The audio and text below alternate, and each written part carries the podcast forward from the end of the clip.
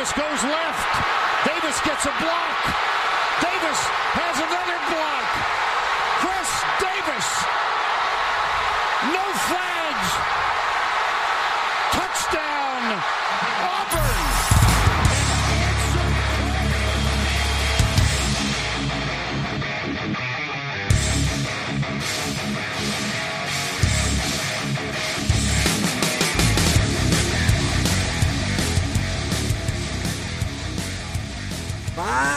Seus especialistas! Está começando mais um No Flex.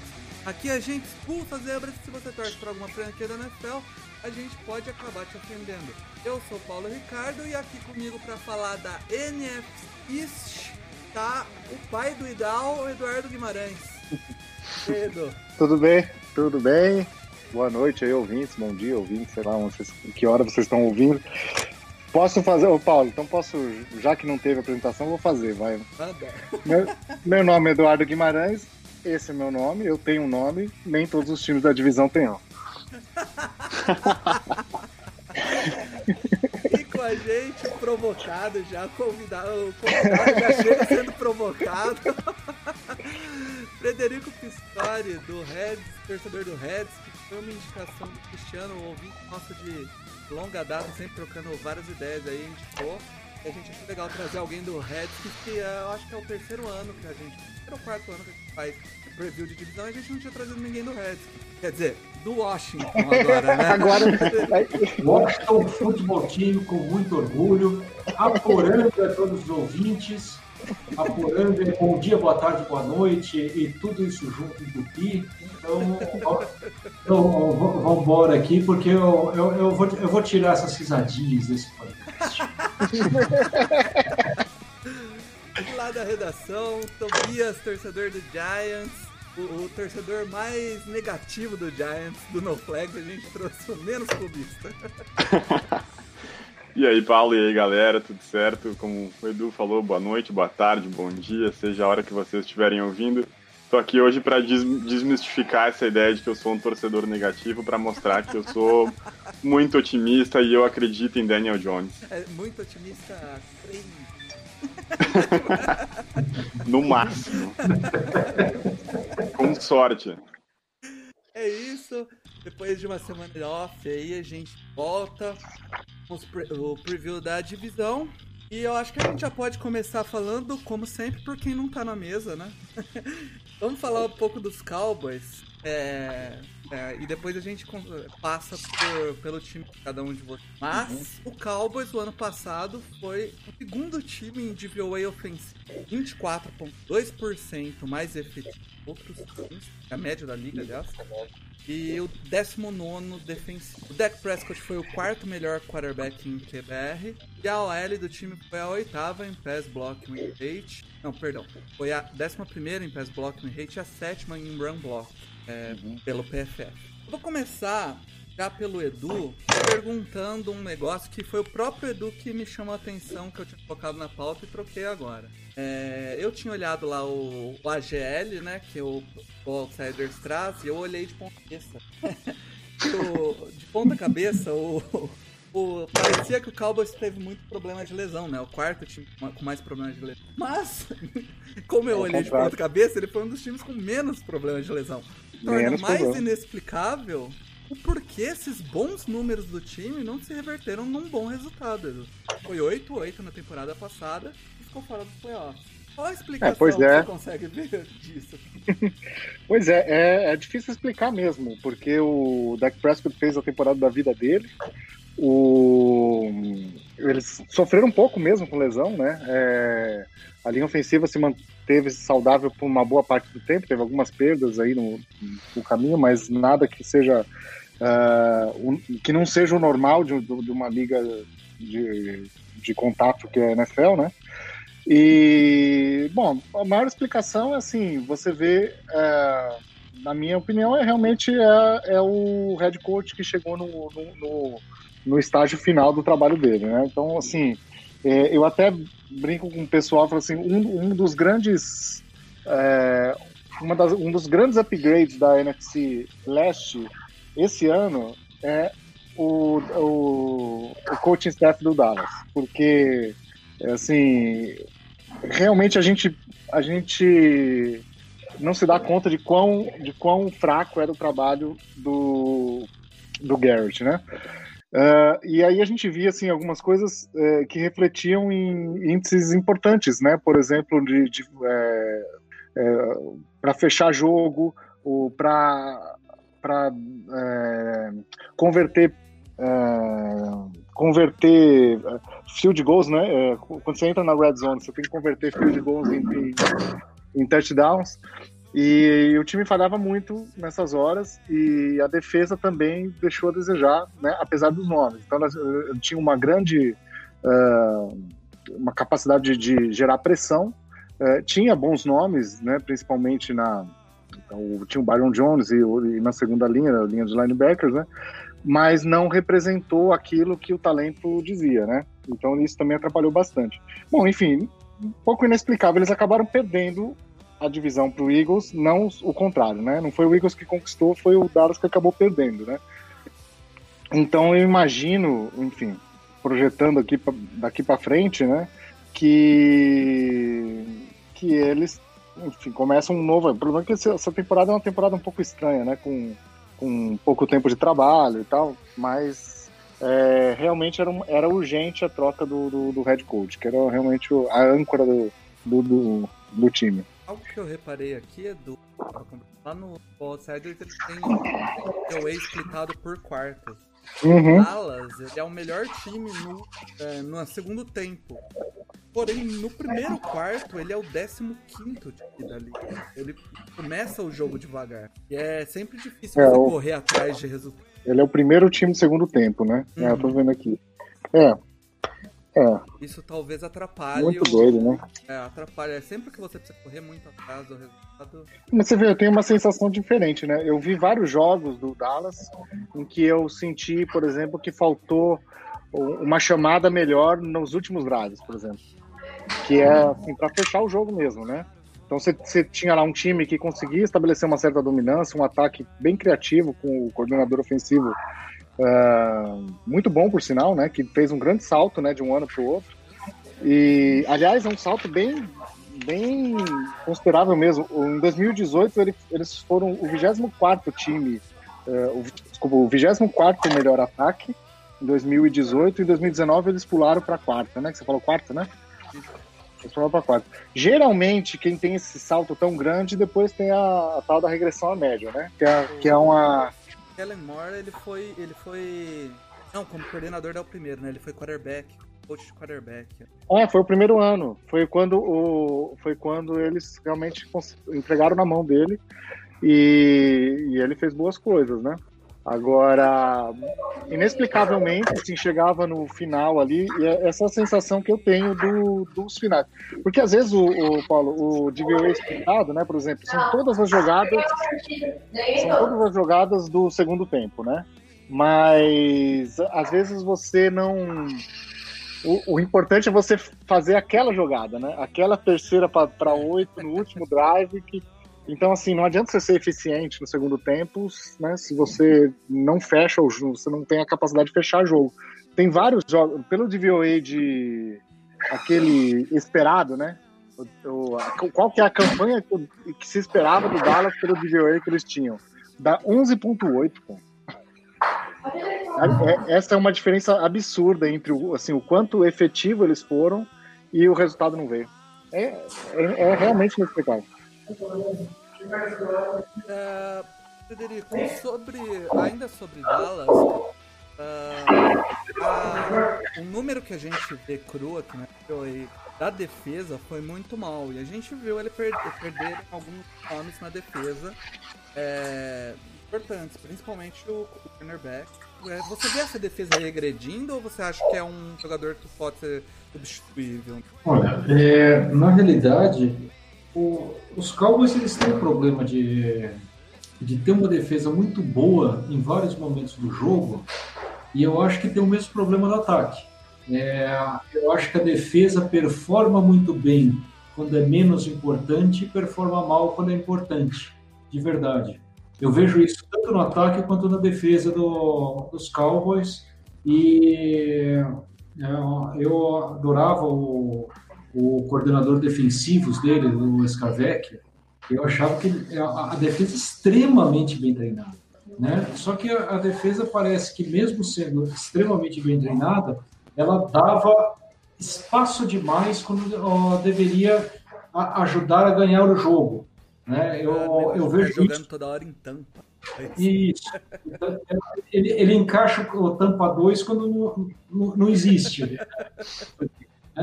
Melhor, melhor que o meu Washington, mas isso a gente fala depois.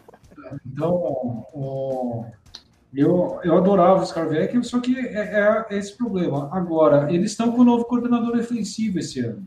Né? Então, a, a, defesa deles vai ser uma grande incógnita. Eu não sei se eles vão. quanto que eles vão alterar e como eles vão alterar é, é, essa defesa. É, de verdade, eu, eu espero uma caída, até por ser o primeiro ano do novo defensivo, depois de vários anos do Scarvec. E eu espero que eles percam as duas partidas contra o Washington. o, a, o, o, novo head coach do Dallas, McCarty, ele é conhecido por gostar bastante de pisar o jogo aéreo. E o time Dallas tem o Zeke Elliott, que é, foi muito bem pago, running back para um time que é, tinha a ideia de correr mais com a bola. Porém, o Dallas tem um excelente corpo de recebedor. Ele tem Michael Gallup, que é um bom recebedor, tem o Amar Cooper, excelente recebedor, e trouxe no draft o CG Lamp, que era um dos prospectos aí mais esperados. Além do Zeke ser um cara que é, pode contribuir com o jogo aéreo, mesmo na posição de running back.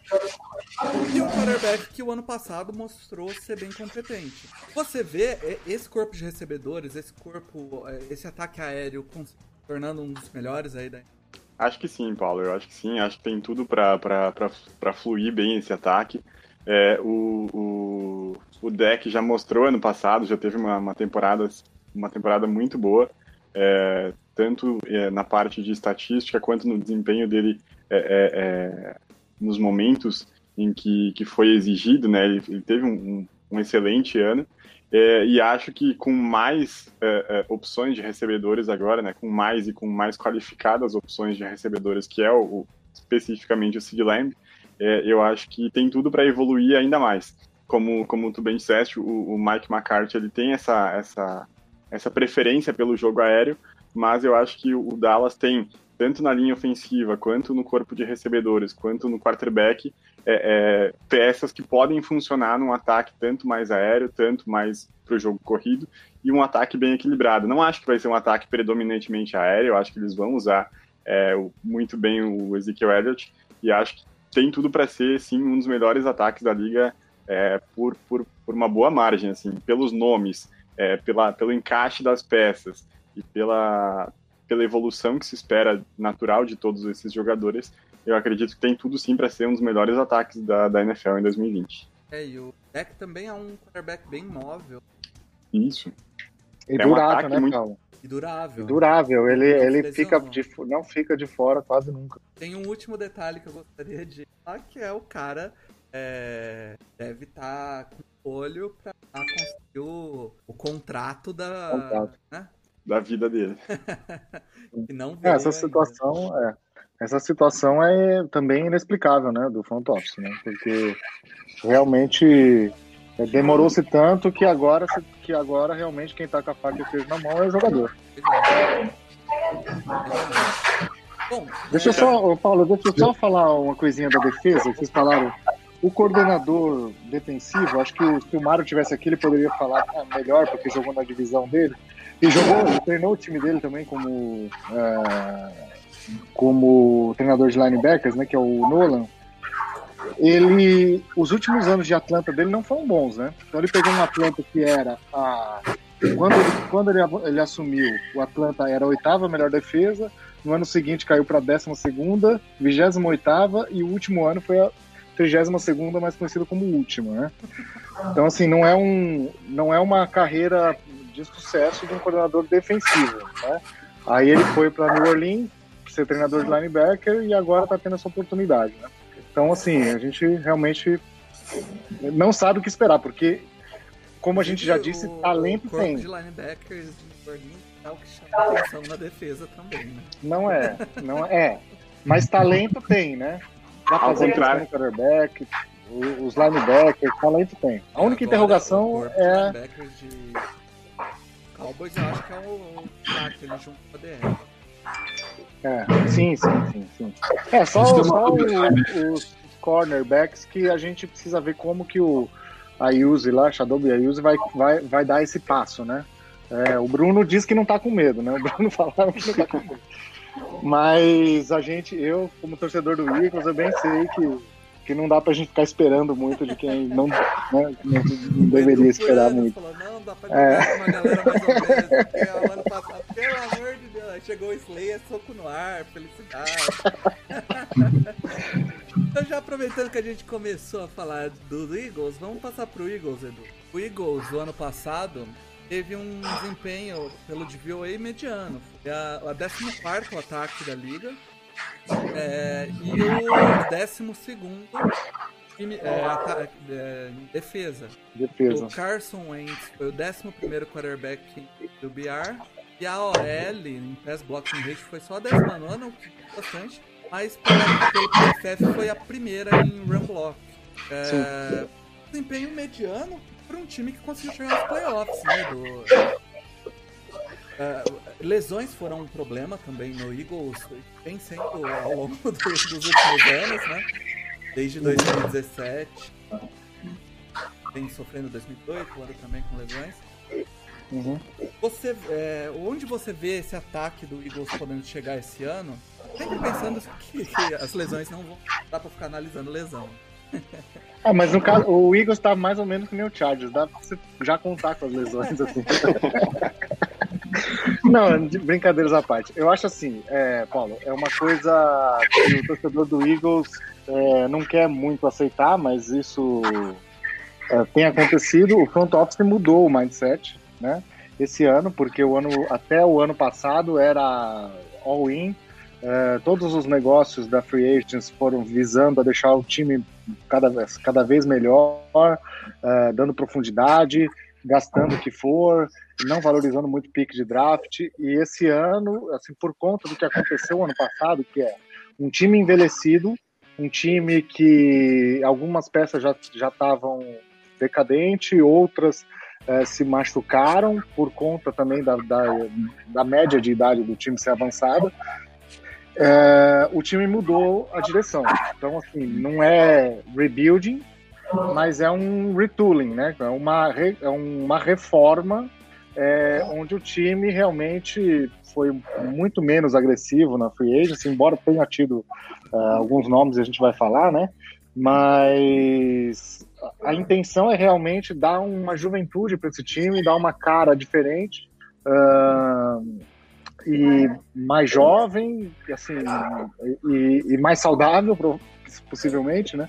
E respondendo a sua pergunta, di- dito tudo isso, respondendo a sua pergunta, o, o ataque não teve muita não teve muitas adições é, a não ser é, a pique de draft, né, o Regor, e a volta do- dos que estavam lesionados, no caso o Deshaun Jackson, quer dizer, só o Deshaun Jackson. Ah, o Lane Johnson, o, o Zach Ertz terminou também a temporada baleado, Alson Jeffrey não vai jogar pelo menos as três primeiras partidas, ainda bem. E a gente a gente tem uma expectativa um pouco, um pouco mais baixa esse ano. O ano passado, essa altura, eu estava falando aqui que o time era um contender da, da NFL. Mas esse ano não. Esse ano a gente está realmente apostando nesse, nesse rejuvenescimento.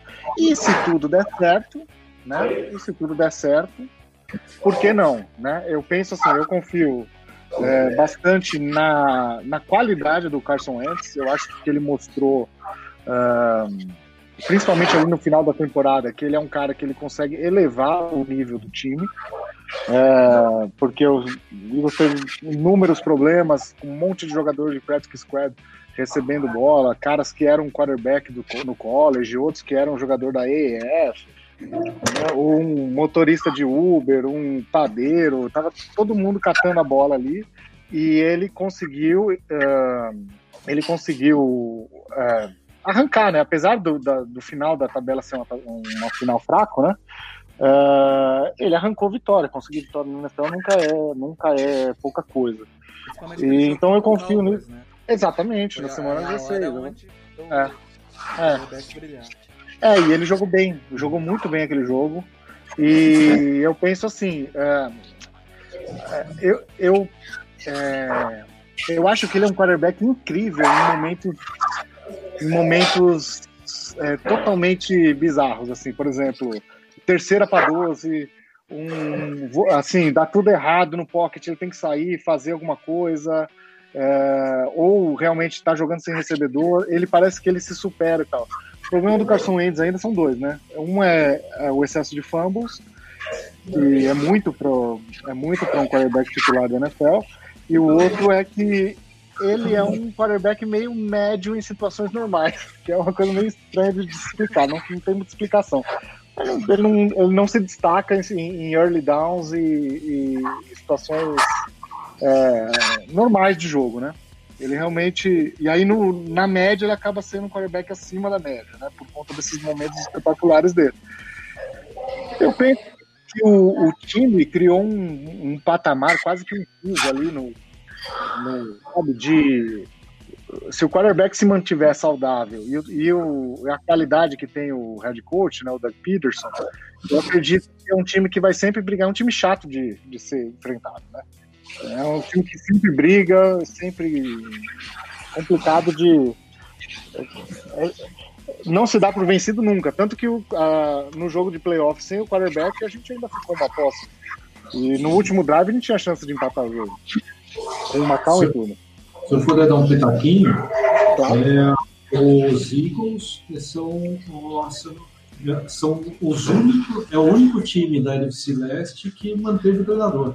Sim. E no, e no momento que a gente está sem pré-temporada, com redução de treinamentos, etc., eu acho que o Eagles parte com uma possibilidade de já, já estar um passo à frente de todos os outros três, né? É, Eles estão mudando. É exatamente isso que eu ia puxar, Felipe. O Carson Wentz e o Doug Peterson, dois caras já estão aí há quatro anos.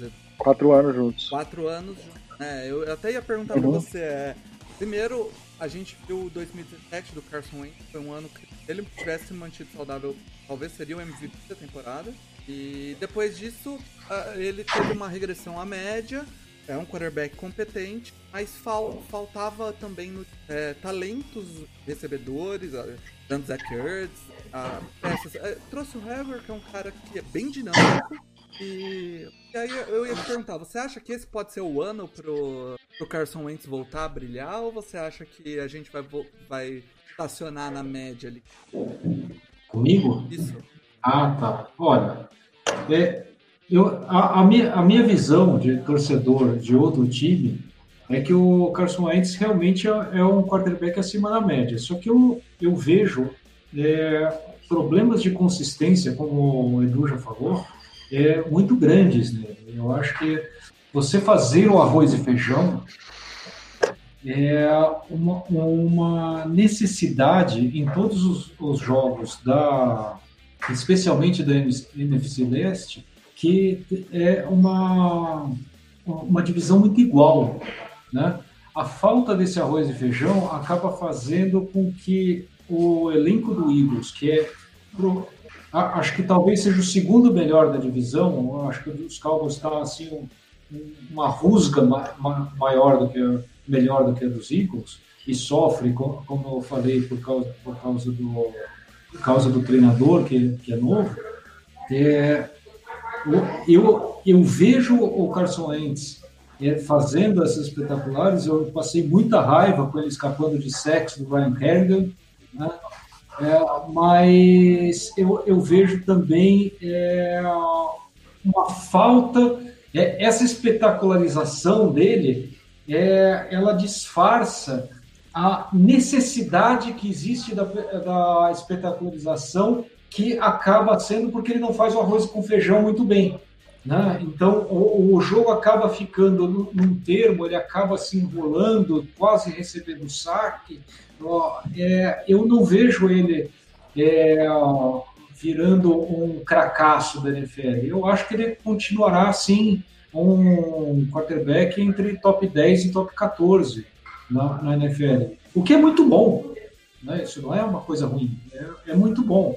É, eu, essa falta, se ele conseguir evoluir ainda mais, o que eu acho meio complicado, porque ele já tem quatro anos de experiência, eu acho que ele pode chegar, mas eu acho que o 2017 foi fora da curva mesmo. não vejo ele conseguindo chegar naquele nível novamente, até ó, por conta de, dos treinadores de estudarem ele.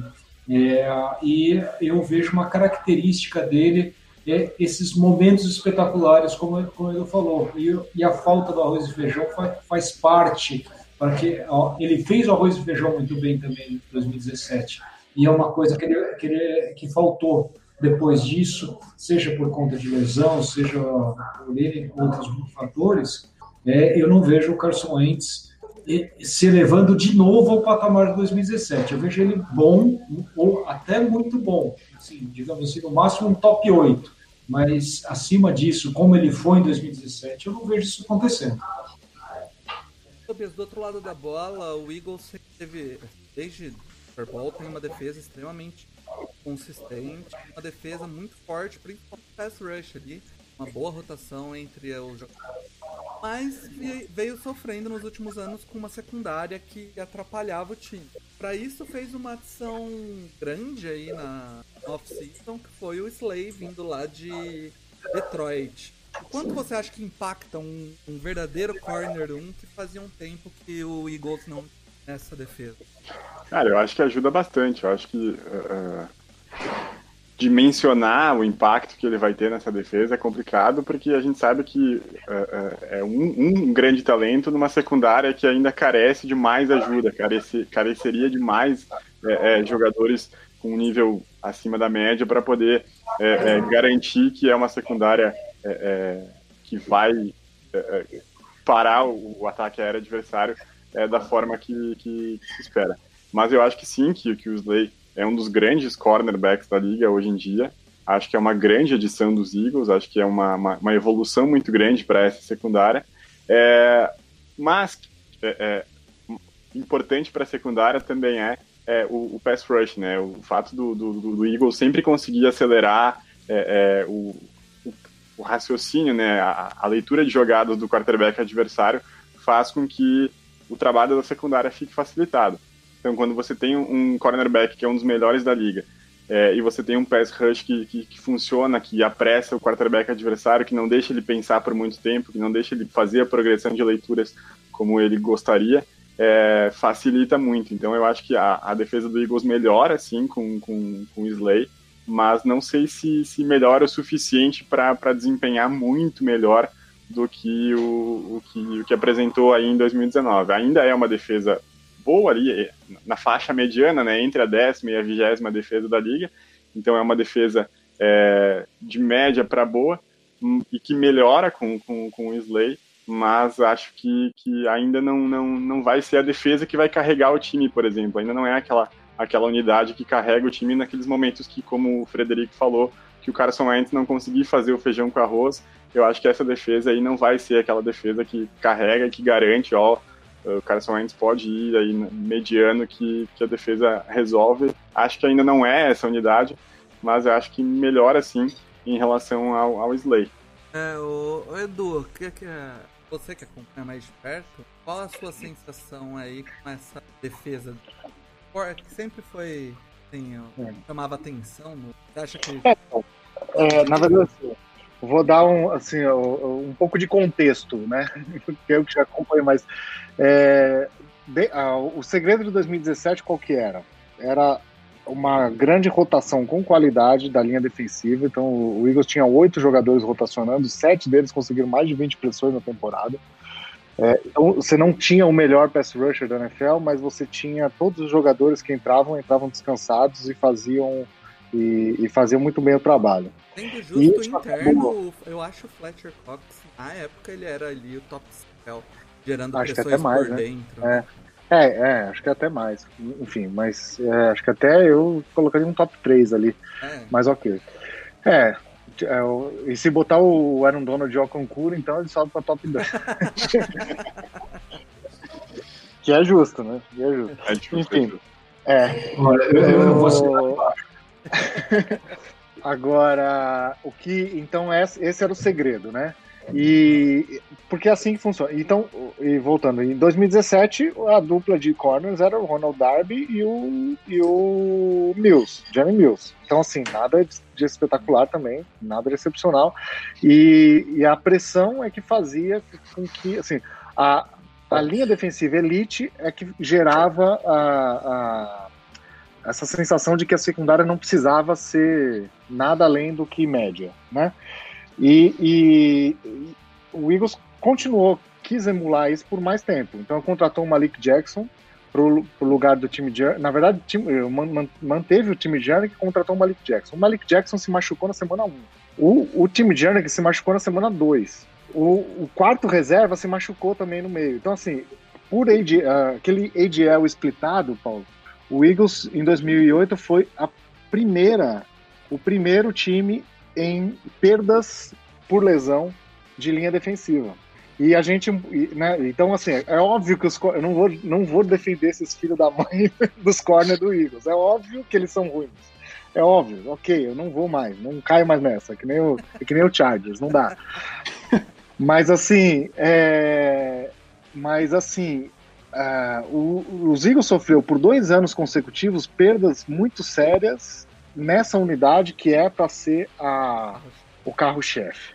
Então esse ano não foi diferente. Então a gente tem a volta do Malik Jackson, a gente contratou o Hargrave do, do Pittsburgh Steelers e a gente tem uma, uma rotação entre Fletcher Cox, Hargrave Malik Jackson. Mantivemos aí o Brandon Graham, já tinha mantido, mantido ano passado. O Derek Barnett precisa melhorar um pouquinho, né, para ser o que, o que prometia. Trouxemos de volta agora o Vinny Curry. Quer dizer, se você for ver, o, o, o que o Jim Schwartz está tentando fazer é a mesma coisa. É você fazer uma, uma, uma, uma extraordinária rotação. E eu acho que o Eagles e o Washington, para mim, são as duas melhores uh, linha defensiva hoje da NFL em termos de profundidade, em quantidade de jogador. Quantidade, tá? Não, não Titular. os maiores talentos, né? É, Exatamente. Em quantidade de jogadores, eu penso que o Washington e o Eagles são as duas ah, melhores. E se a gente não tiver de novo o azar que a gente teve nos últimos dois anos, a ideia é que a secundária não precise ser extraordinária. Aí o Slay é, anulando um lado do campo, então eu, eu penso que há uma possibilidade grande de melhora, né? Tem muita interrogação ainda, né? Você tem o Mil sendo recontratado para ser safety, você tem o segundo corner mesmo, que você tem que ter aí. o- ah, vamos ver se o Maddox ou o Sidney Jones, um dos dois pode, quer dizer, sem nenhum, nenhuma esperança que isso vai dar certo. Ah, linebackers é muito fraco, o Eagles realmente tem uma postura, tem uma, um posicionamento de falar qualquer um pode, qualquer um pode jogar ali, entendeu? É uma, é uma característica do, do Schwartz falar assim, ah, qualquer um pode jogar ali.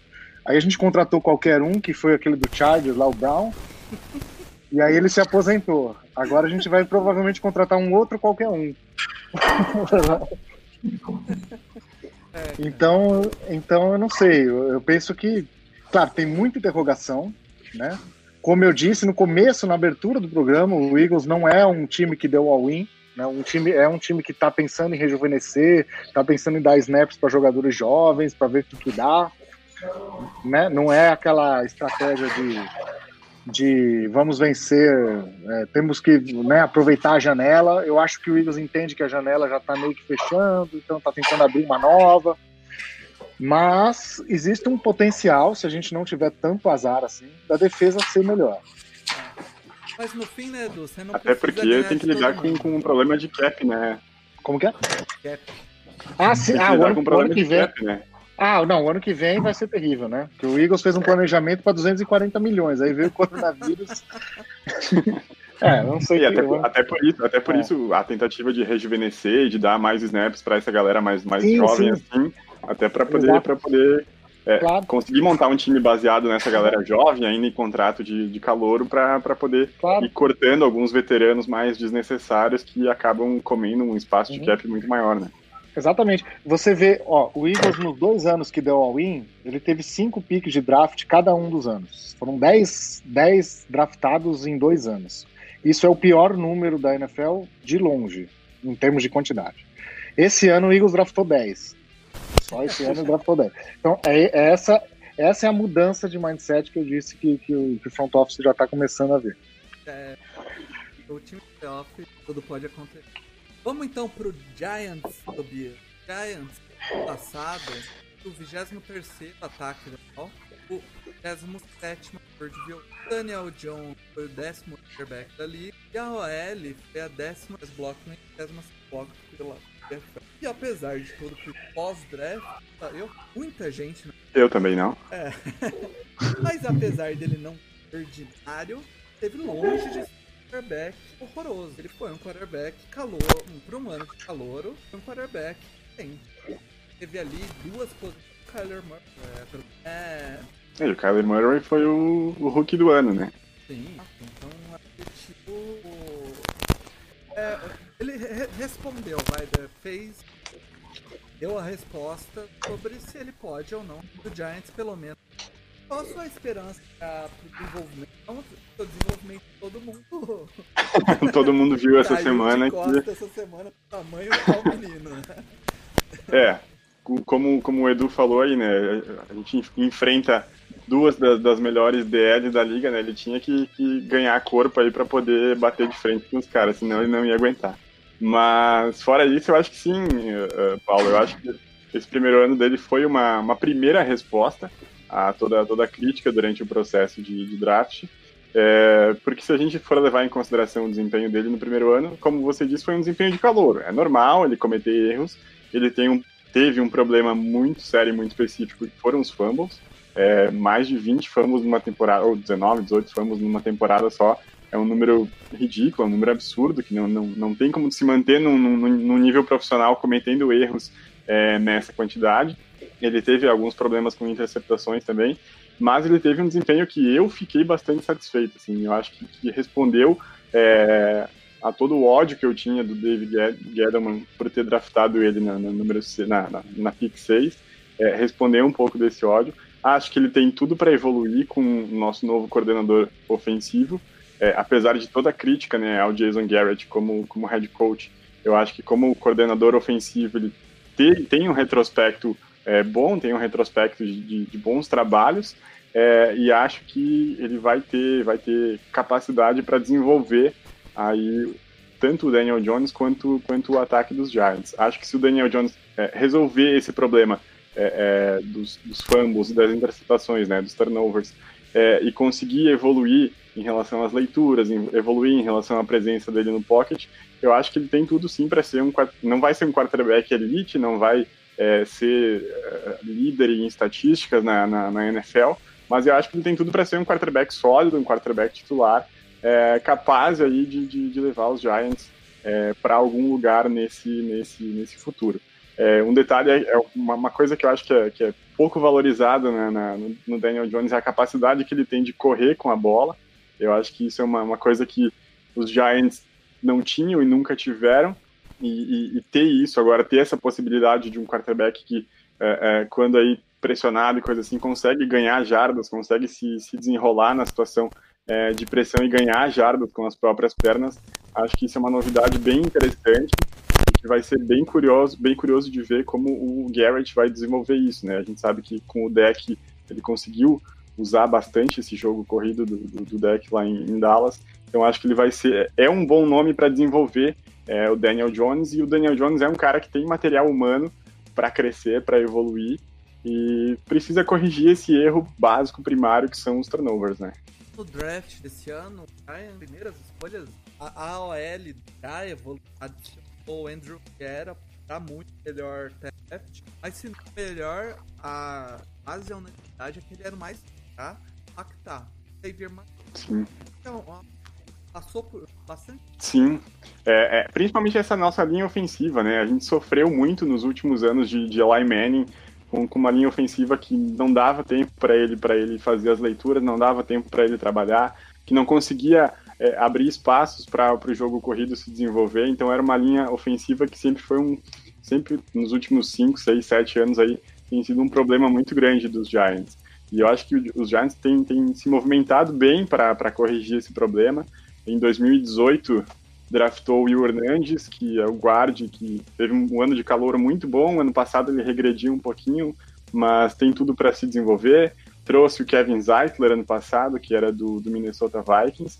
E esse ano provavelmente a gente vai jogar com os dois tackles uh, calouros, né? Provavelmente o Andrew Thomas vai jogar como left tackle e o Matt Peart, que foi draftado no terceiro round, vai jogar como right tackle.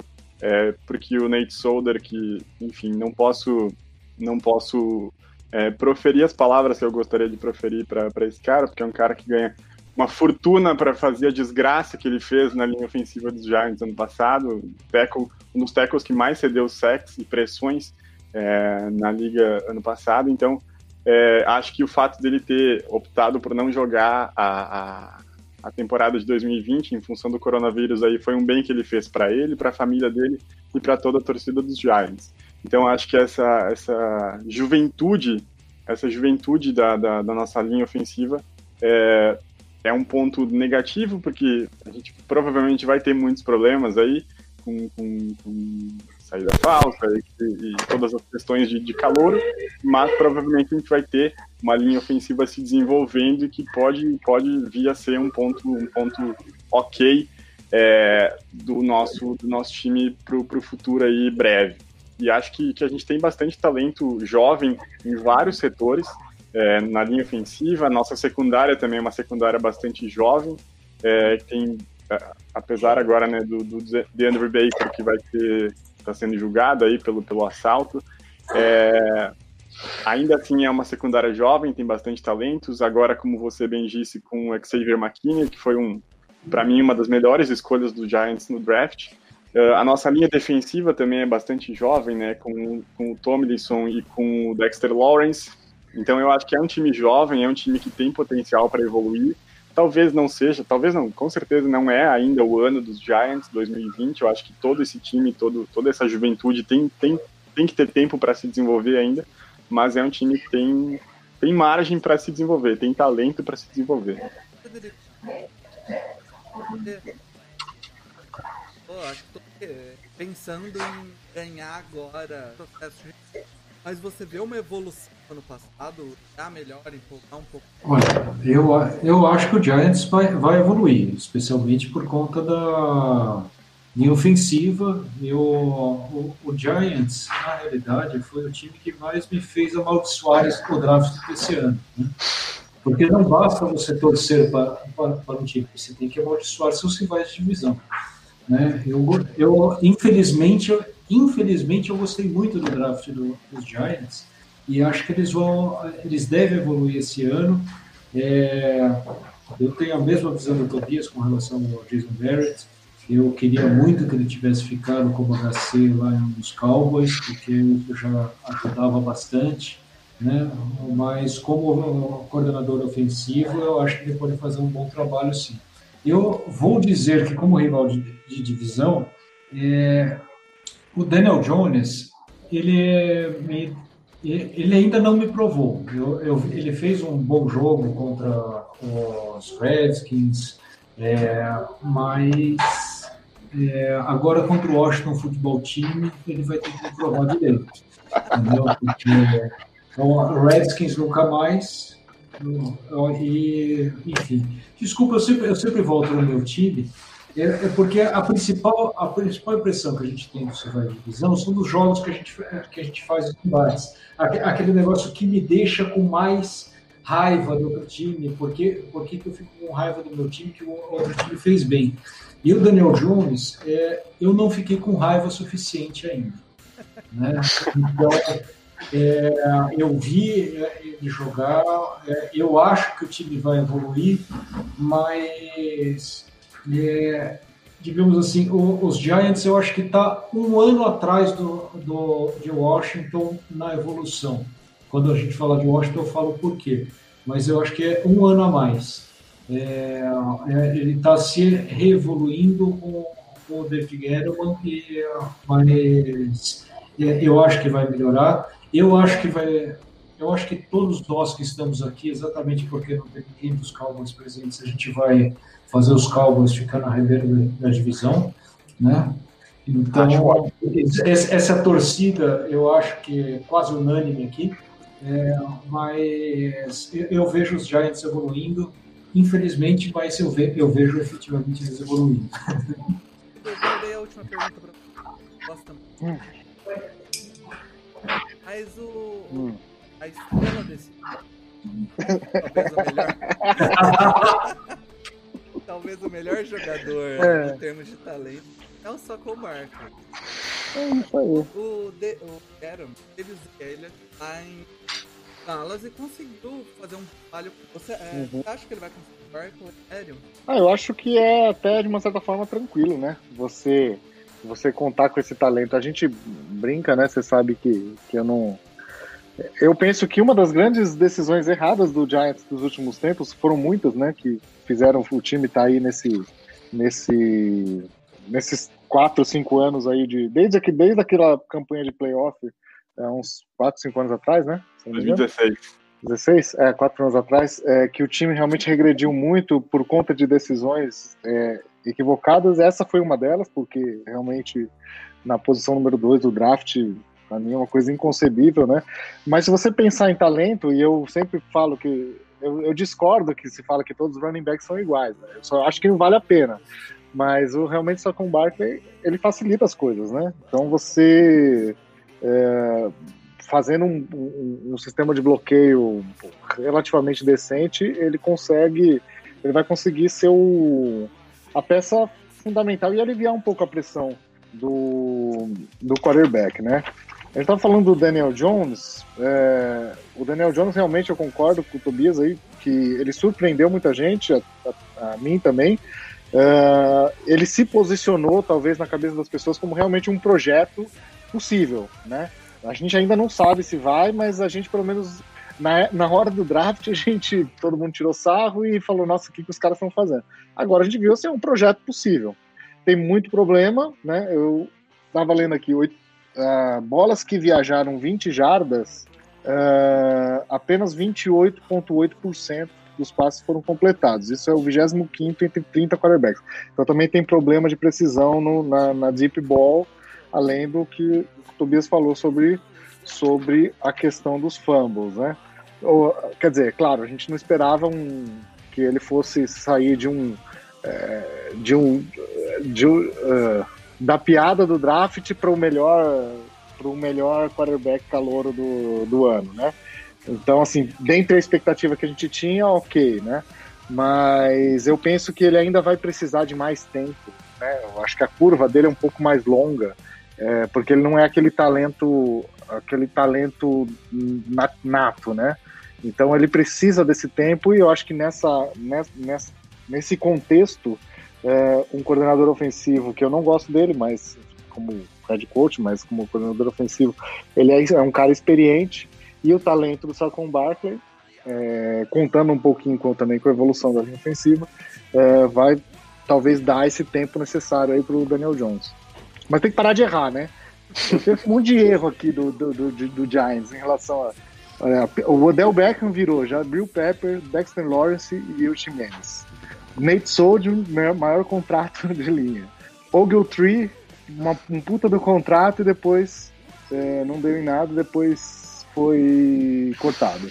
É, Jonathan Stewart, tem um monte aqui, né? Tem uma lista, a lista de, de erros do Giants, assim como a do Washington, também é muito grande. Esse é o problema, assim, os times, eles, eles é, os dois times, eu acho que são muito próximos nesse sentido. Eles ficam, é, eles, eles evitam fazer realmente o rebuilding, né? Eles ficam realmente jogando com as duas estratégias. Eu falei isso no, no podcast do ano passado da divisão, que eles, é, eles ficam brincando de reconstruir ao mesmo tempo de querer ganhar agora. Então você é, dá sinais trocados. Então você é, joga, manda embora alguns jogadores e contrata o Landon Collins, no caso do Washington né? um puta no salário. Aí eu mando embora o Odell salário caro, vamos reconstruir, não sei o que, pega Golden Tate, que é um bom jogador, mas 10 milhões. É, é, essa é a questão. Eles não, assim, eles não se posicionam, nenhum dos dois times se posicionam estrategicamente para uma liga de cap, onde você tem que acumular, acumular recursos. Se você não está pronto ainda, você troca jogadores, valoriza o draft, acumula recursos, acumula cap, vai o cap é acumulativo, vai passando de um ano para o outro. Eu penso que isso é o esse é um, um dos grandes problemas nos últimos anos dessas duas franquias, na verdade, né?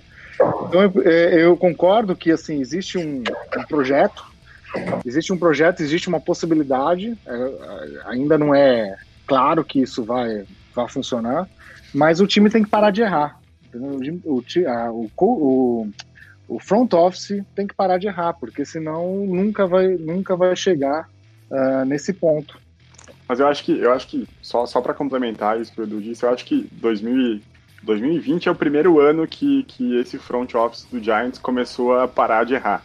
Eu acho que fez boas escolhas de draft, eu acho que trouxe boas adições na, na free agency, né? O, o, cornerback lá do, Carolina Panthers, o Bradbury, uh, foi para mim uma das melhores, das melhores aquisições de free agency do Giants nos últimos nos últimos anos. É um cara que, que jogou a carreira inteira jogando duas vezes por ano contra Michael Thomas, Mike Evans e e Julio Jones, e que tem bons números, ainda consegue se manter é, bem é, é, nas estatísticas ali, mesmo jogando praticamente metade da temporada contra três dos melhores é, wide receivers da liga, né? Então foi uma grande aquisição.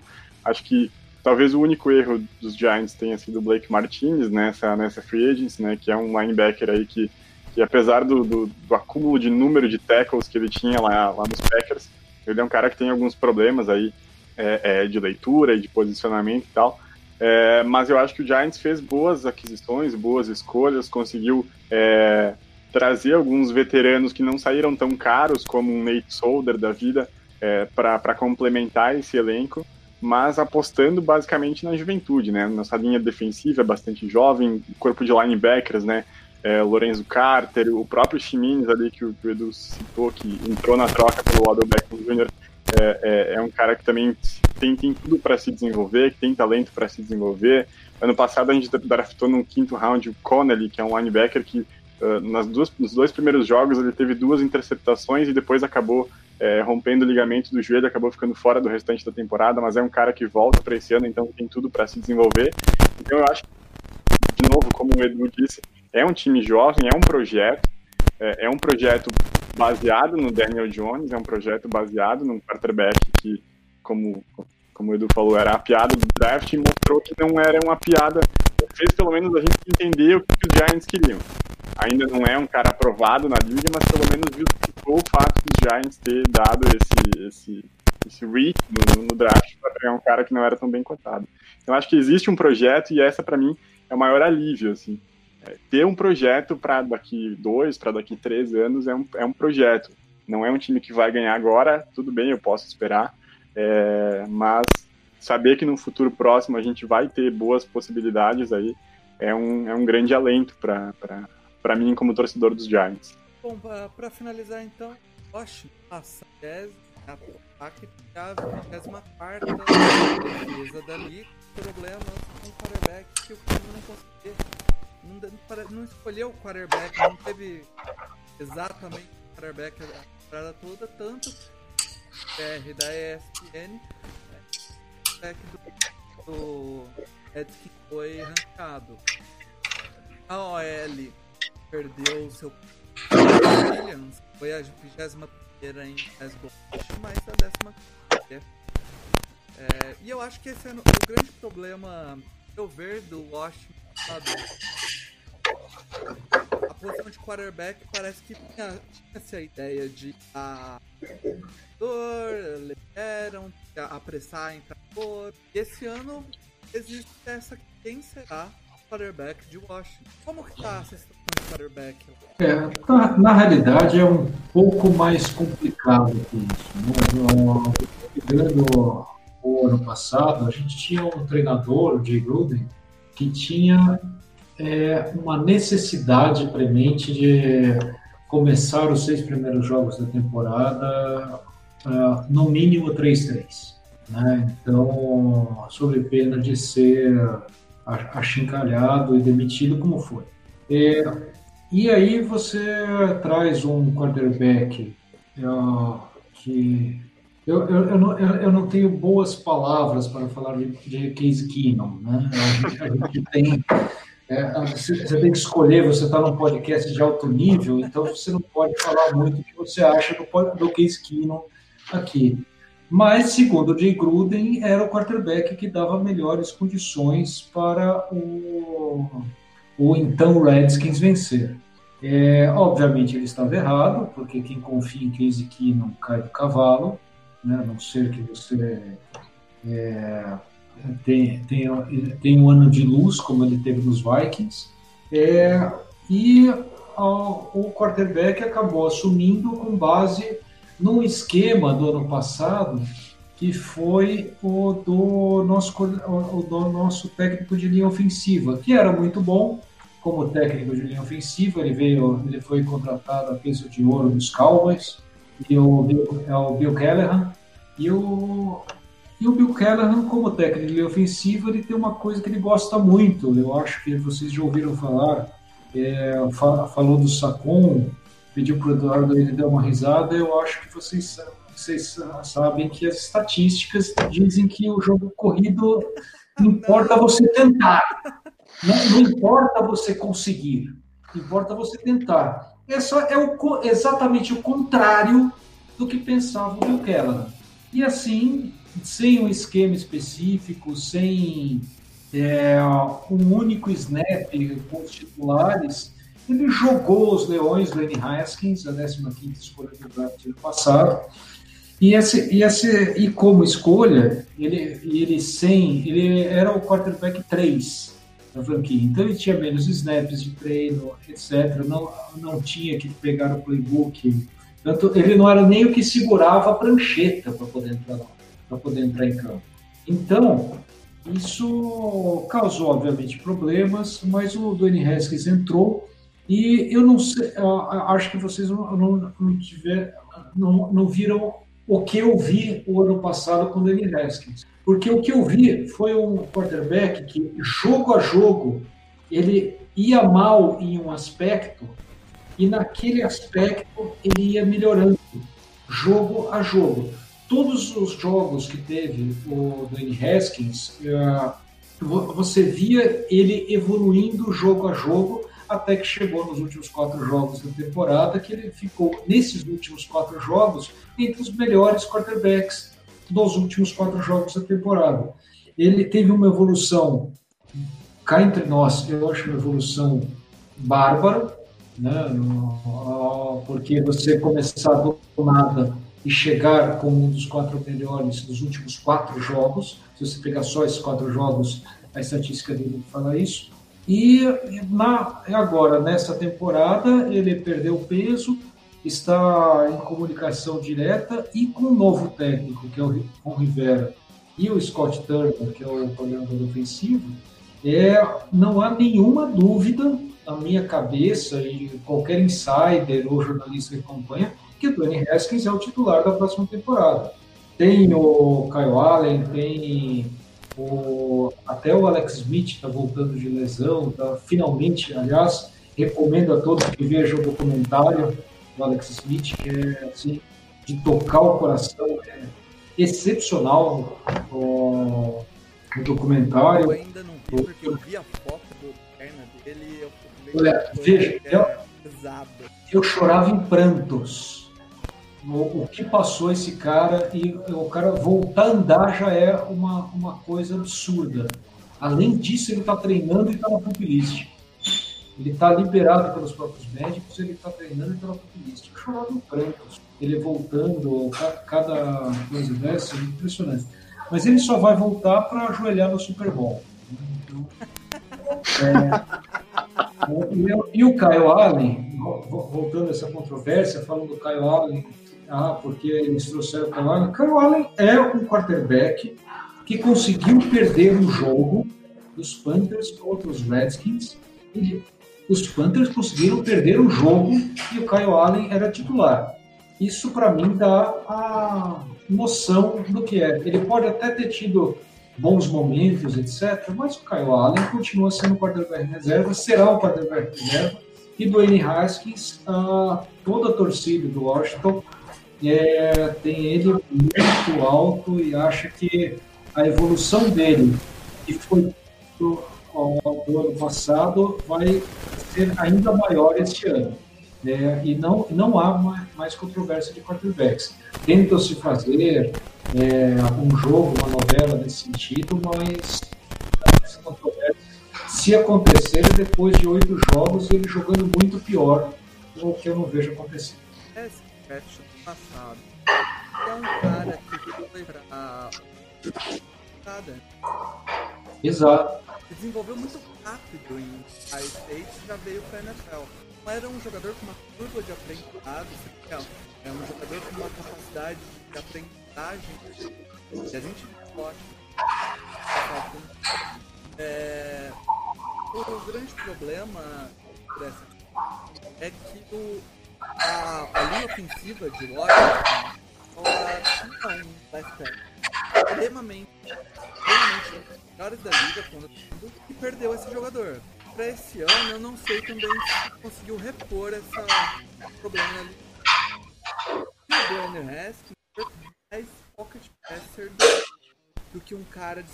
Uhum. É, essa linha eu confesso que não vi conseguiu repor a. a na, na, realidade, na realidade, a linha ofensiva, o, o problema é o lado esquerdo da linha ofensiva. O Trent Williams, para mim, é, eles durante todo o momento, desde que ele foi draftado, ele começou como top 5 left tackle e a partir do segundo ano ele passou a ser top 3 ou top 2.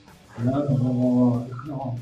primeira, segunda, terceira posição, onde botasse ele, estava, ele sempre tinha que estar numa linha dos três melhores tackles. É, ele teve um problema. É, eu acho que o Washington, esse ano, ele passa principalmente de, dessa mudança de mentalidade, que é a contratação do Ron Rivera e, e principalmente aí entra os lamentos dos meus colegas de mesa que mandaram o Bruce Allen embora, né, que era o presidente dos Redskins. É, e isso dá uma possibilidade de, com a carta branca, o Ron Rivera, de, disso, disso se compor. É, o Trent Williams, ele vai ser reposto. Eu, eu, eu tenho, eu estou me auto enganando no seguinte sentido. É, eu estou vendo várias estatísticas avançadas e que informam que o SEC, na realidade, não é uma estatística de linha ofensiva, é uma estatística de quarterback. Essa é uma tendência da liga para frente, é, que começou a se falar dos últimos cinco anos para cá e isso está ficando mais forte. Eu que ler meu texto. Eu falei, so... eu falei sobre isso no, no, no No Flags. Eu vou fazer um jabá do meu texto. Exatamente isso. Da, e, então. Ele fala sobre técnica e a meta. Entender a linha ofensiva, mas sim.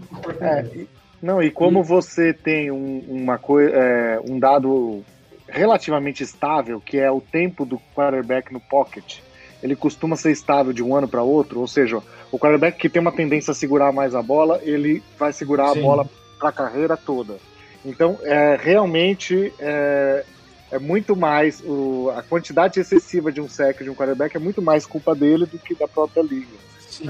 É, o, e, e, e, aí, e aí entra O Chargers teve uma L horrorosa ano passado, certo? Mas teve, uhum. foi um dos 10 times que concedeu uhum. Mas se você olhar o tanto de vezes que o Flip Rivers jogou a bola fora para não sofrer sec, você descobre o quão horrível era a linha ofensiva. Sim, então, é, é, é, exatamente por causa disso que eu estou me auto-enganando. Eu não estou querendo ir contra essa crítica. Porque eu quero entender que a, a linha ofensiva esse ano, especialmente o lado esquerdo, não vai atrapalhar muito o desenvolvimento do Haskins, porque ele, nessa evolução que ele mostrou, ele inclusive começou a soltar a bola mais rápido. Né? Então, é, espera-se que o, é, que o rapaz que veio, o Cornélio Lucas, ele veio dos Bears, não seja o titular, porque ele é horrendo, horrível, horrível, horrível né? O principal problema, é, é, eu acho que vai ser o Sadiq Charles, que foi o nosso draft de quarta rodada. Eu gostei muito do tape dele. Ele caiu por problemas um pouco disciplinares. Se, se você pensar só o tape dele, ele poderia ser draftado numa, numa segunda rodada facilmente. É, eu, eu, acho que ele vai assumir o left tackle. E no left guard, que é o, é o segundo problema que a gente tem, que ano passado a gente é, recuperou o Eric Flowers, né? Uma, que, que foi extremamente bem como left guard. É, a gente tem o Wes Martin, que ano passado atuou mais como right guard no lugar do Brandon Scherf, que é o único super destaque da ofensiva. E, o, e eu gosto muito nosso center, que é o Chase Pulido.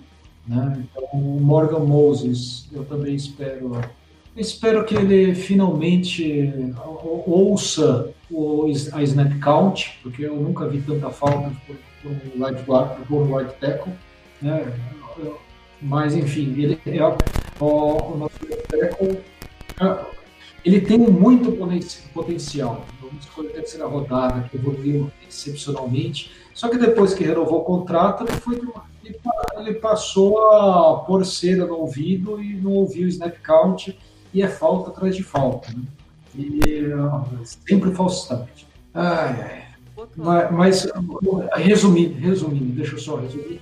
O, a, à linha ofensiva, eu espero que ela não atrapalhe o Haskins mas existem vários problemas, como eu acabei de, de falar, sobre todos os previstos titulares. Né? Eu espero que ela trabalhe, mas eu acho que vamos embora para temporada. outro lado da Ryan Kerrigan, Montessuet, é muito... e você está esquecendo o Matt Leonites. Sim. Leonites. Então é, é, é um jogador super bom. É, Foi. Darren Payne, Os quatro. Isso.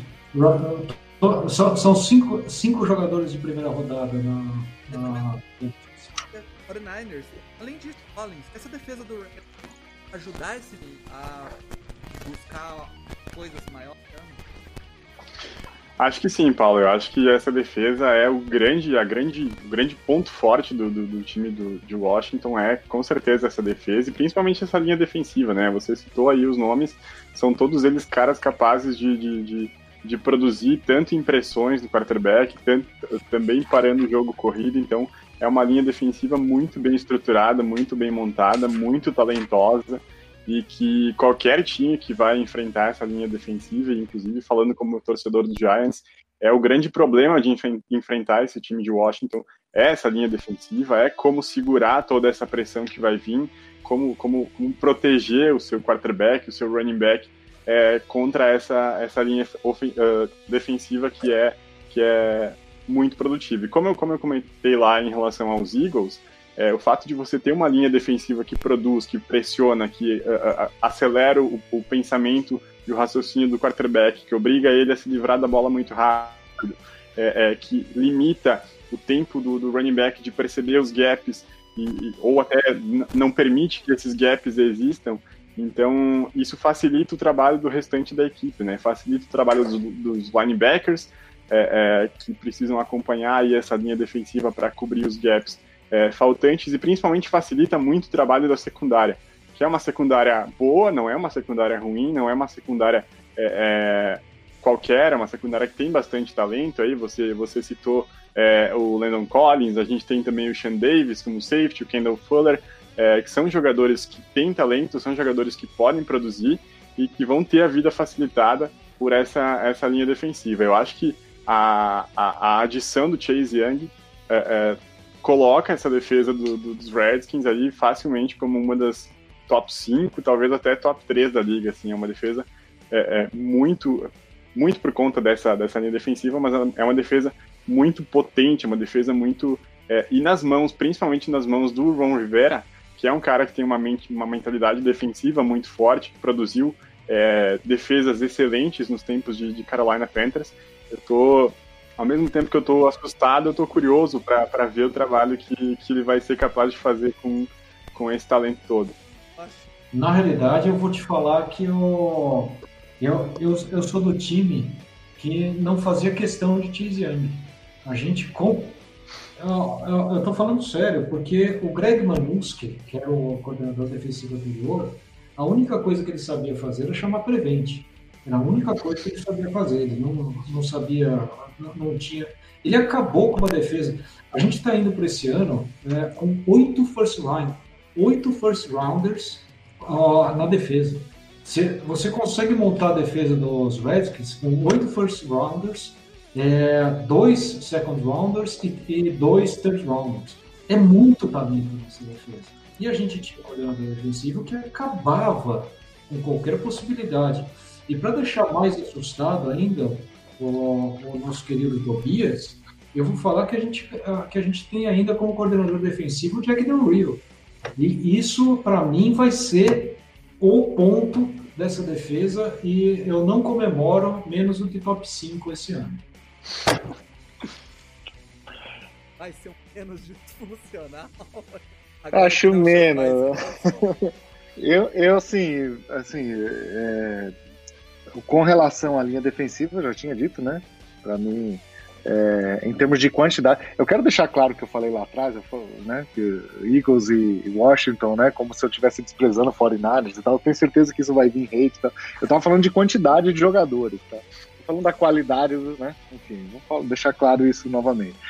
Mas tem isso, né, mas, mas eu, assim, ao contrário dos meus colegas aí, eu, eu desconfio um pouco ainda da linha secundária, sabe? É, Ronald Darby realmente não, foi, não, foi um, não fez uma temporada incrível no Eagles, né? Muito pelo contrário.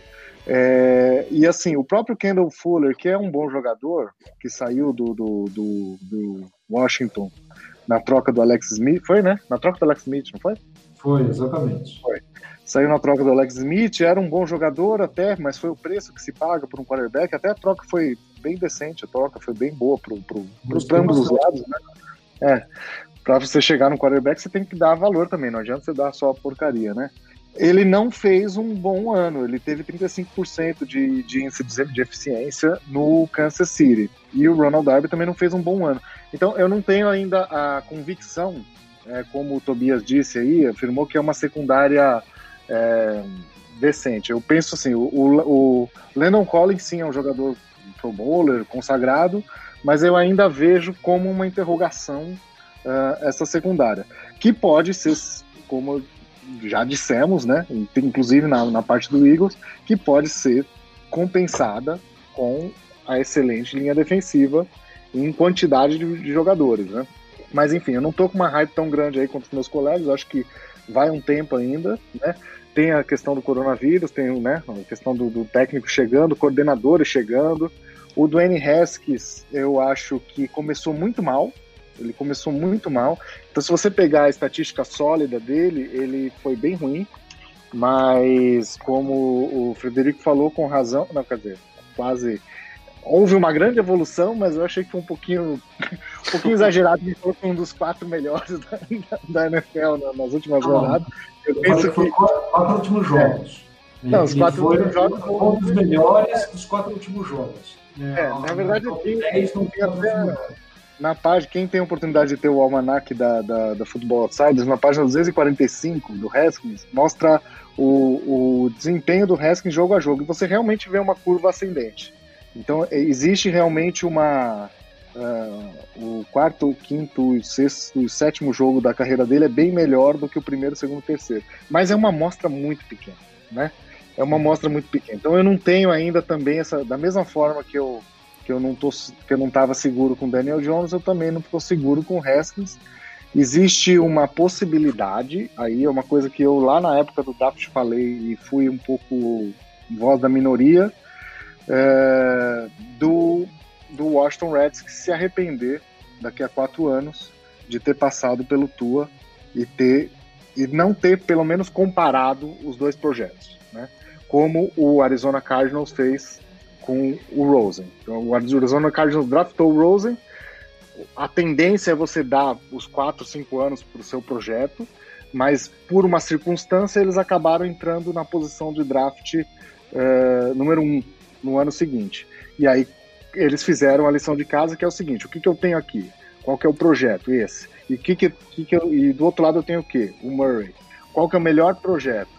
E eles fizeram, e eles optaram por um caminho não convencional. O Washington poderia ter feito isso também, mas eles confiaram nessa evolução, que realmente aconteceu, né? Mas existe uma chance, sim, daqui a quatro anos, quando a gente for fazer o preview da, da NFC Last no No Flags, a gente falar, poxa vida, olha só, eles tinham a questão, eles tinham a possibilidade de pegar o Tua. É... Pouca gente, pouca gente assim, achava que isso poderia ser uma, uma coisa, mas na época do draft eu falei pro pessoal do os perfis do No Flags até discuti bastante com eles aí no, no Twitter da vida por conta disso, porque assim, eu acho que o mínimo que o Washington deveria ter feito é fazer uma comparação honesta entre os dois projetos, o que você tem e o que você e o que você pode ter, né? E se você pensar, uh, se você, enfim, fizer a lição de casa e ver que, por exemplo, a questão do ombro do Tua está totalmente equacionada e tal, como parece que está por, por conta do Miami ter pego logo na sequência, é, enfim, você tinha que fazer essa comparação. Não sei se o Washington fez, né? A evolução do Haskins nos últimos jogos talvez tenha feito eles falar, não, tô ok, tô ótimo. Mas enfim, daqui a quatro anos a gente vai ver. Eu só, só queria comentar que eu acho que uh, sobre a defesa, eu tenho, um hype bem grande em cima dessa defesa dos Redskins, e tenho mesmo, porque é, tendo uma linha ofensiva que é uma peneira e tendo uma linha defensiva potente do outro lado, é, é, a gente tem que ter medo. Mas eu acho que o grande problema e o que vai impedir o, o, os Redskins de, de, de, evoluir, principalmente o Haskins de evoluir, é que o ataque é ruim. Não, e não o Haskins, mas a linha ofensiva não é uma linha ofensiva que, que dá segurança para o quarterback evoluir. Não tem um grande grupo de recebedores, né? Encontrou lá o McLaurin ano McLaurin. passado, mas mas que é muito limitado a isso, assim, não tem, não tem outras grandes opções, não tem outras opções que, que deem é, é, confiança para o Haskins. E o, o, running back da equipe é o Adrian Peterson, né? Que, convenhamos, em 2020 o seu running back titular ser o Adrian Peterson. É, não sei se é o melhor é o melhor dos caminhos, né? Então eu acho que esse, esse ataque dos, Red, dos Redskins, dos ex-Redskins, né? Que inclusive ia comentar que o fato de ter tirado o Redskins do nome já é uma grande evolução da equipe em relação a 2019. É, mas eu acho que esse ataque de Washington é o que vai, o que vai impedir é, é, essa defesa de, de, de, levar o time tão longe quanto poderia. É. E olha só, é uma coisa que a gente falou, a linha, a gente falou várias vezes nesse episódio que a linha defensiva é a melhor amiga da secundária, a secundária é a melhor amiga da linha defensiva. Mas se a gente puxar um, um nível um pouquinho mais para cima, o ataque é o melhor amigo da defesa e a defesa é o melhor amigo do ataque. Claro. Se você tem uma baita defesa e um ataque que, que sofre vários three and outs e está sempre saindo de campo e a defesa entra em campo de novo, pode acontecer aquilo que aconteceu com o Denver depois que foi campeão. Uma grande defesa, grandes jogadores, mas está em campo toda hora. E, e, em algum momento ela vai ceder, em algum momento ela vai ligar o foda-se, vou falar já, o, né? É, então é isso que pode acontecer, claro, a gente vai depender da. E o, e o McLaren, que você citou aí, foi extraordinário, né? Uma pick fantástica. Ele, ele tem um desempenho de terceiras descidas em DVOA de, de 18,9%. Isso é extraordinariamente alto para um calouro. Então, o que, que acontece normalmente quando você tem um número muito fora da curva no primeiro ano? Sophomore Slamp. Não tô, não tô cravando isso, mas esse efeito de regressão à média, que é, um, é muito mais do que um efeito estatístico, né, mas simplesmente de acomodação e tal, é, do estilo, com os, com os caras conhecerem a tape, saber, isso acontece, né? Então, realmente, eu concordo com o Tobias ali, eu acho que depender de um jogador que foi teve um, um resultado absurdamente alto uh, no ano de calouro, como realmente a grande estrela do seu ataque, isso é um pouco temeroso. Pode só, é, só complementando, que eu falei muito da defesa, mas não falei do ataque o, geral, né, o, o, o segundo elemento. O Washington ele tem um problema muito sério, que é a falta de recebedores, além do McLaurin, que por todas as métricas vistas, é, o, o, a estreia dele foi Só ficou abaixo que o Odell Beckham Jr., se não me engano, pelo PFF. Né? E Saudades, eu. Eu entendo essa questão de reduzir a média, é, é uma coisa até esperada. É, só que eu acho que o esquema do Scott Turner, que eu, eu acho que ele vai considerar isso também. Tanto que lá, quando, quando a gente está falando dos podcasts, etc., a gente está falando que a gente espera uma queda de targets no, no McLaren. Né? Por conta do esquema, por conta da necessidade desse envolvimento dos running backers. Eu tenho muita esperança no Antônio Gibson. Infelizmente, o, o wide receiver 2 titular é, já está fora da temporada, que é o Calvin Harmon, que foi uma sexta rodada que também é, parecia evoluir. É, e, e, o que a gente não tem efetivamente não é nem recebedor, o que a gente não tem é uma válvula de escape que chama tie end. Ficamos sem Jordan Reed, aliás, a gente já vinha sem Jordan Reed faz muito tempo, porque ele só machucava. É, eu espero de verdade que ele, que ele ponha a mão na consciência se aposente, porque ele tem, se eu não me engano, são sete concussões. O cérebro. É estranho. E isso é, é só concussões. Ele já assinou com os 49ers, inclusive. Já assinou com os 49ers e eu, eu espero que ele ponha a mão na consciência e não jogue, porque ele já tem. O cérebro dele já é uma geleia. Né? Eu, eu adoro o Jordan Reed, mas infelizmente ele não está lá. Tem desde o college. Tem desde o college. Ele teve cinco na NFL e duas no college. É impressionante.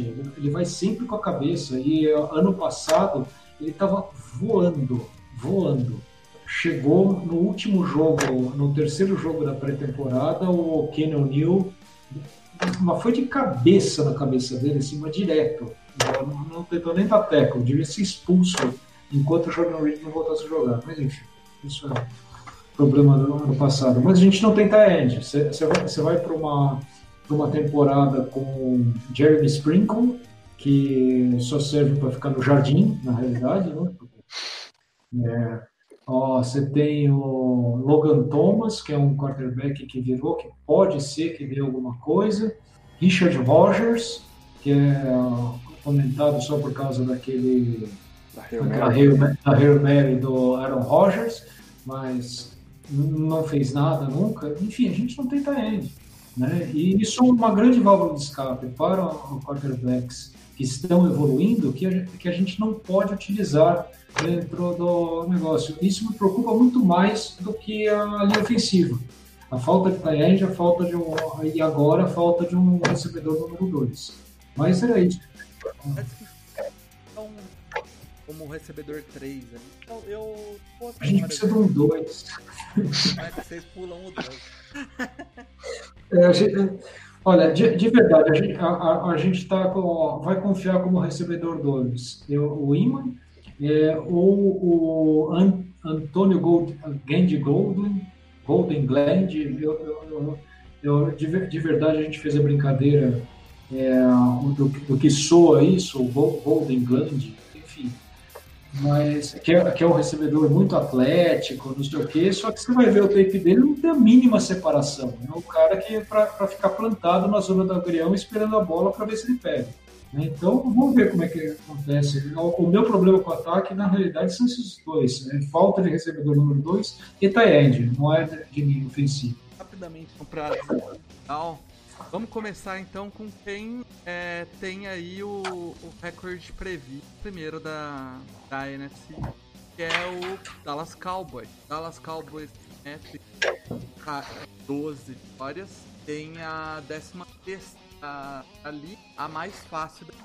É, rapidamente, então, você acha que tá dentro Dallas pode ou acha que exagerou aí? Cara, com muita dor no coração, mas eu acho que é por aí mesmo. Talvez uma derrota, uma, uma vitória menos, mas eu acho que é por aí. Entre duas, entre 10 e 12, 12 vitórias, eu acho que é, mas mais para 12, 11, 12, assim, eu acho que é bem, bem, bem dentro do possível. Principalmente com essa mudança de, de, de coaching staff, eu acho que o Dallas tem tudo para evoluir, tem um ataque muito potente.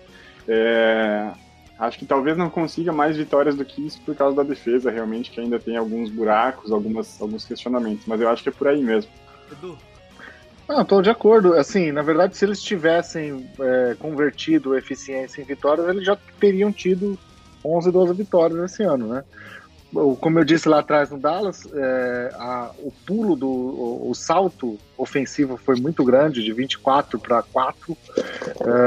É, e quando você tem um pulo muito grande assim, espera-se uma regressão também. Mas é difícil você imaginar que vai ter regressão se eles reforçaram o ataque com o Sidney né? Então, assim, realmente a expectativa é que eles, é, se eles conseguirem é, resolver essa questão de fechar jogo, é, uma campanha melhor que o ano passado. Talvez eu, eu, se eu fosse fazer um palpite, eu não preenchi palpite a palpite, mas eu talvez eu daria 10-6 pro Dallas. Né? Mas, o, mas não é um, nenhum absurdo o Idal da 12-4.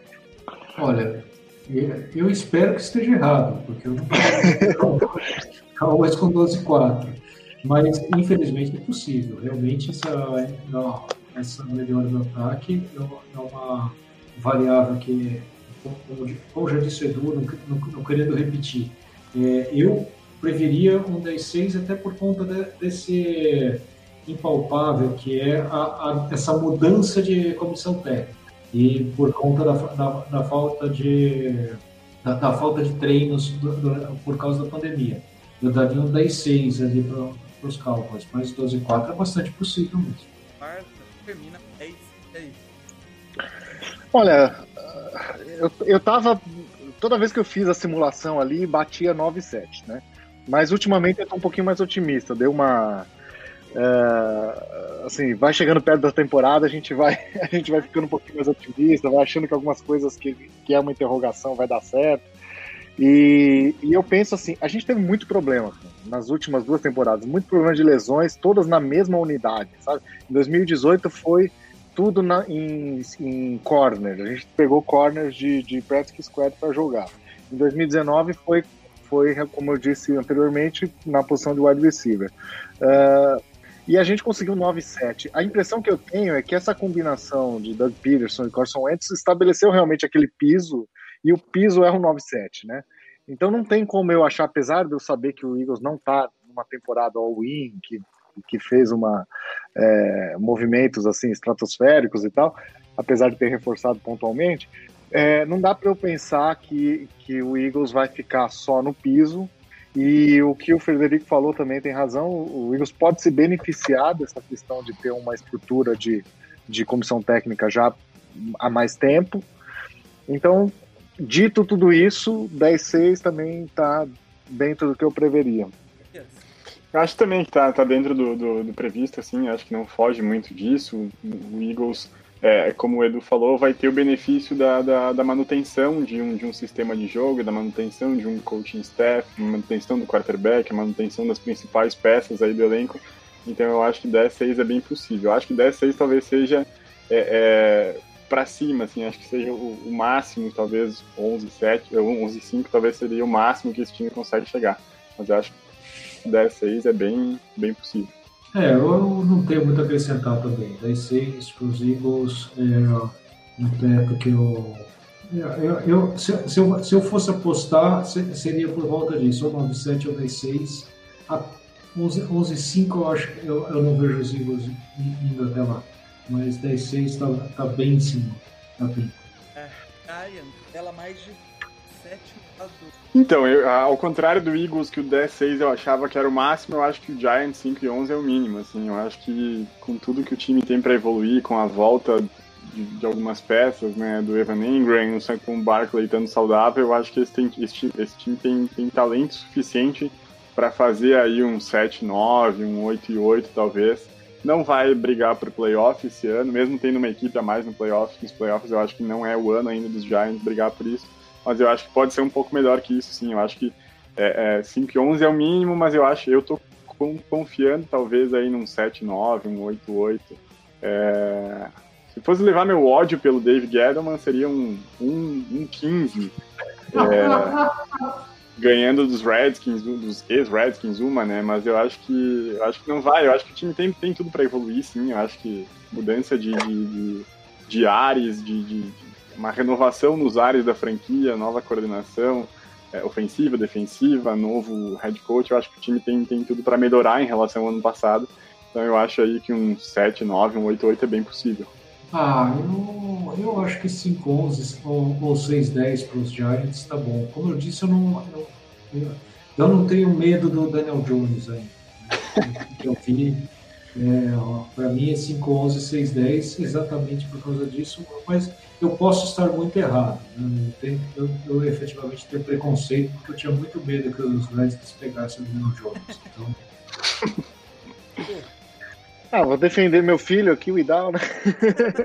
assim, só para entender como é a lógica, né? A gente faz a, a, a gente considera o DVOA do time é, jogando fora de casa, dentro de casa, é, do ano anterior, e depois a gente, a gente, tem uma série de, né? Tem o, o, índice de lesões, que é o ADL, que a gente leva em conta também, depois o, o, o desempenho na off-season, que é free agency, e draft, né? Mas o draft sempre com peso menor, porque espera que o calor no primeiro ano, em média, o calor não tem tanto impacto assim.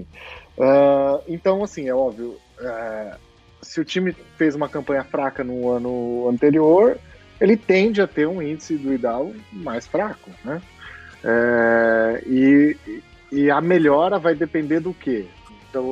De, do, do, principalmente do quarterback dar realmente um passo à frente. Essas, essas questões, eu, eu penso, como eu disse lá no, no na hora do, do, do Giants, essas questões que foram uma grata surpresa do Daniel Jones, no segundo ano vai ter que ser uma, uma confirmação, né? E ele vai ter que realmente subir um, um degrau. E esses problemas, né, que eu falei da bola, do deep ball, da questão do fumble, a gente vai ver como ele vai corrigir. Enquanto a gente não vê, o Ruidal tem razão. Né? Aí a gente vai. Aí a evolução, aí se, se acontecer mesmo, Tobias, eu acho que é possível, tá? se acontecer um 8-8, um 7-9, vai ser graças a uma, uma melhora que por enquanto a gente não está prevendo aqui. Só para comentar, eu acho que a grande evolução dos Giants não vai ser nem em relação ao Daniel Jones, eu acho que a defesa vai melhorar muito em relação ao ano passado. A defesa do ano passado era um desastre e esse ano está sendo montada para desempenhar um pouco melhor. Então eu acho que é a defesa que vai ajudar. Principalmente, né? Principalmente a secundária, né? Eu é. acho que principalmente a secundária vai, vai ajudar a melhorar é, é, esse time e aí a gente vai conseguir talvez ganhar jogos aí que a gente perdeu por uma posse de bola é, que vão se converter nessa minha expectativa aí de um 7-9, um 8-8. Recorde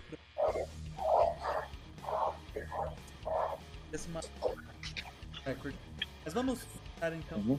Redskins, Redskins, Washington. O, o, fut, é, o futebol team. É igual, é igual quando o Chargers deixou.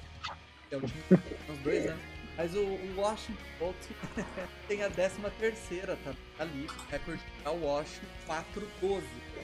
Na, na realidade, eu, eu, eu, vou falar que eu, eu, eu tenho uma evolução durante a, a, a intertemporada inteira, que, eu, que eu, eu começo achando que vai ser 0,16.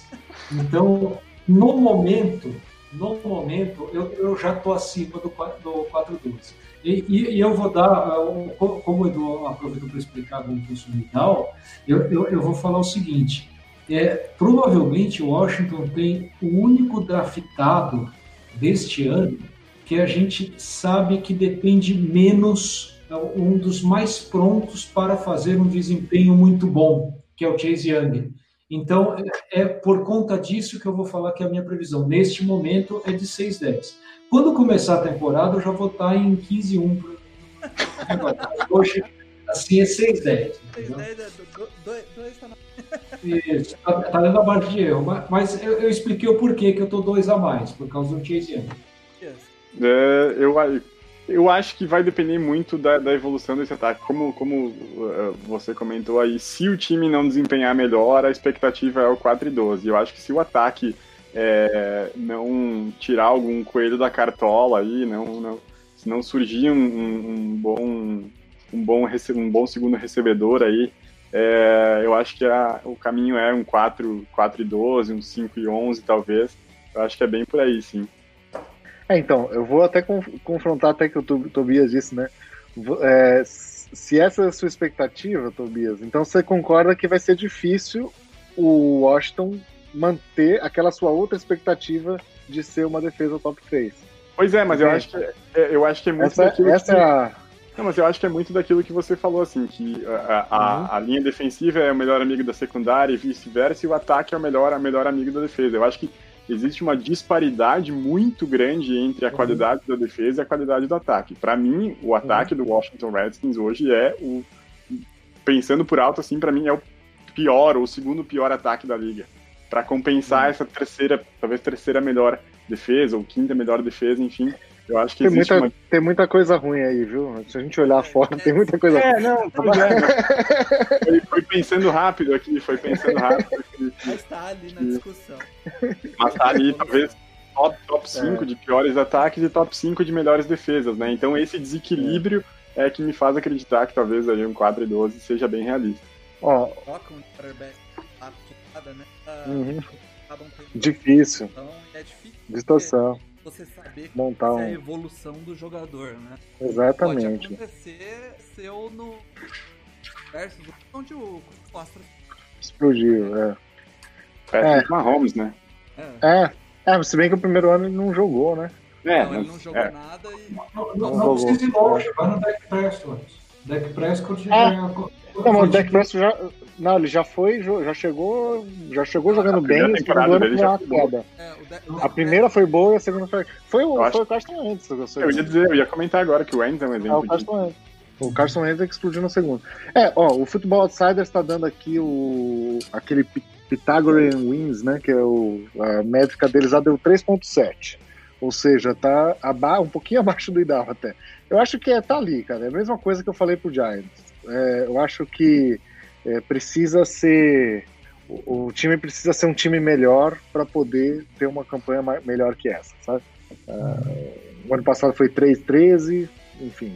Teve alguns pontos de melhoria, tem realmente uma linha defensiva elite, mas como eu disse lá atrás também, é, você não pode ficar também dependendo de uma única unidade, porque ela vai cansar, ela não vai, não vai levar nas costas o seu time por os quatro quartos, entendeu? Então, eu acho que é por aí. Então, ah, agradecer a participação de todos, obrigado. Mas, É, obrigado, Paulo. Ó, mandar um abraço pro pessoal da, da mesa. É, falar que eu escrevo como torcedor quadricéfalo no site do famonanet.com.br barra Redskins Brasil, que eu não sei se está isso ainda, porque a gente está toda a transição, até o site de Washington, você põe Redskins, chega o Washington Football Team, então a gente está na transição, eu não vou, não vou dar o nome, ah, o novo, porque a gente ainda também está em transição no Famonanet. É, Vou agradecer muito pela oportunidade, falar que adorei a conversa, estou sempre à disposição. Que precisar para falar de Washington, é, eu estudo muito, a gente faz um podcast lá no Distrito do Brasil também. E é só acompanhar a gente, redes sociais, redes- que agora é o Washington WFT Team BR, alguma coisa do tipo. Eu não posso nem, fazer o jabá direito aqui, porque eu não posso. a gente Eu- vai marcar post de divulgação. Tá bom, eu, eu- eu só gostaria de, de falar que eu sou o único que estou sem camisa do time, porque na realidade meu time ainda não tem camisa. Não tem nome, não tem camisa, não tem quarterback, é isso aí. Quarterback tem, melhor que o Daniel Jones. pô. O que não tem é logo. Ô, Bian, você tá comandando a redação lá, tá indo vapor lá quase toda semana, né? É isso aí, cara. Eu, eu- Pode me acompanhar no Twitter, né? Lá, arroba Tobias Conte. Tô escrevendo praticamente toda semana na, na, na redação. Estou acompanhando basicamente quase todos os textos que saem lá na redação. A redação está produzindo bastante conteúdo aí. Praticamente um texto por dia a gente está conseguindo postar, né? Muito conteúdo produzido sobre notícias. A gente tem ranking saindo, a gente tem uma série de coisa legal saindo lá. Então a galera pode acompanhar lá no, no, no Twitter do, do No Flags, no site do No Flags Brasil. Edu, quer fazer a propaganda? Ah, valeu, Paulo. do- dos, dos textos com mandamentos? Aqui, eu sou o tiozão do, do No Flags, fico ali no, no grupo, fico ali no grupo dando meus pitacos, de vez em quando eu mando uns textinhos aí pra ser, pra ser, pra ser publicado, né? É, Assim, eu, eu o pessoal sabe que eu me interesso mais parte, pela parte de estatística e analítica em, em futebol, né? E a gente fez uma série aí no site No Flags de três textos é, falando sobre realmente é, qual, qual, métrica é boa, qual não é tão boa, como você tem que combinar métricas. Eu acho que isso é uma coisa importante para o público de futebol americano mesmo, amadurecer, crescer. Isso tá, não é uma coisa que veio para que é uma moda passageira, entendeu? Isso veio, cada vez mais times usam e, enfim, a gente tem é, e eu gosto bastante desse assunto. Na medida do possível, eu vou, eu vou sempre me é, vou sempre estar tá falando mais desse assunto e do Eagles, né? Eu tenho também participação lá no Greencast. É, a gente está meio paradinho aí no, no podcast, é, já faz um tempo já, mas Deus quiser a gente vai conseguir alinhar as coisas para voltar. Estamos aí. Se quiserem, ouçam em duas partes. A gente pediu desculpa pro garoto.